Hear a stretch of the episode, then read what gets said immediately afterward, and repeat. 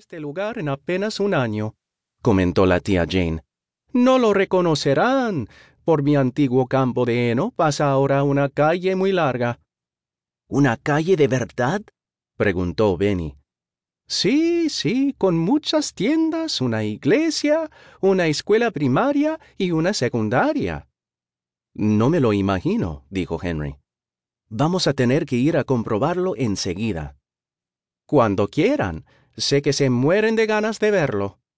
También queremos verte a ti, tía, replicó Violet. Bueno, ya me vieron. Se acabó el almuerzo. Salgan y vayan a divertirse. Vuelvan a tiempo para cenar, pidió Maggie.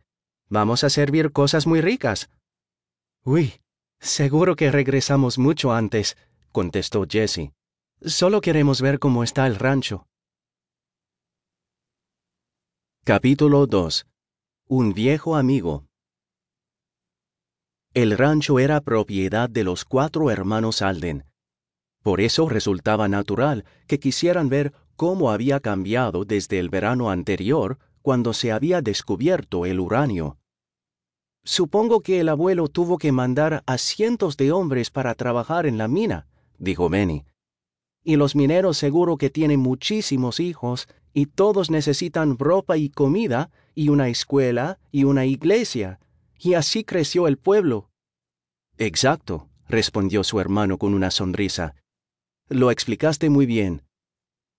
Los chicos salieron por la puerta de atrás. Sí, guardián, puedes acompañarnos, añadió Henry. Y señorita, tía Jane. No, señorita, no. Nunca se separa de mí. Guardián estaba encantado de salir con los cuatro chicos, así que se puso a ladrar sin parar. Y así siguió, corriendo todo el camino. Pasaron junto al gallinero, que estaba reparado y pintado. Cruzaron un campo y llegaron a la calle. Qué extraño era encontrarse una calle asfaltada en medio del rancho.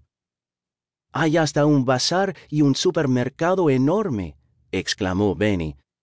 Si no queremos, no hará falta cultivar verduras.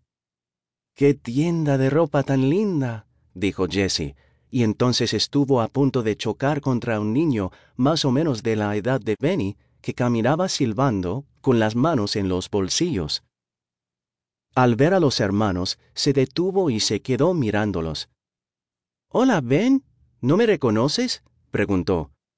Mike, Mike Wood, gritó Benny, al ver quién era.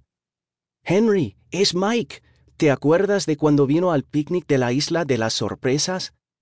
¿Cómo iba a olvidarlo? Es verdad, es Mike. Viniste al picnic y tu perro corrió una carrera contra Guardián. Sí, se llama Manchas, dijo Mike. Ahora está con mi hermano Pat. Aquel día ganó la carrera contra el perro de ustedes. ¿Qué va? Replicó Benny. No es cierto. El que ganó fue Guardián. ¿No te acuerdas? Pues no. Lo que yo recuerdo es que Manchas le ganó a Guardián. No es verdad, insistió Benny. Manchas no conocía la isla, ni siquiera sabía por dónde tenía que correr. Basta ya, chicos, ordenó Henry. Recién se ven y ya están discutiendo. Empezó Mike, dijo Benny. Mentira, empezaste tú. Muchachos, dejen de pelear, insistió Henry. ¿Son amigos o no? Sí que somos amigos, respondió Benny, a no ser que Mike cuente mentiras sobre Guardián. El que ganó la carrera fue él, y no pienso aceptar otra cosa, digan lo que digan. Bueno, puede que ganara, reconoció Mike, pero no fue una carrera justa porque Manchas no conocía el camino.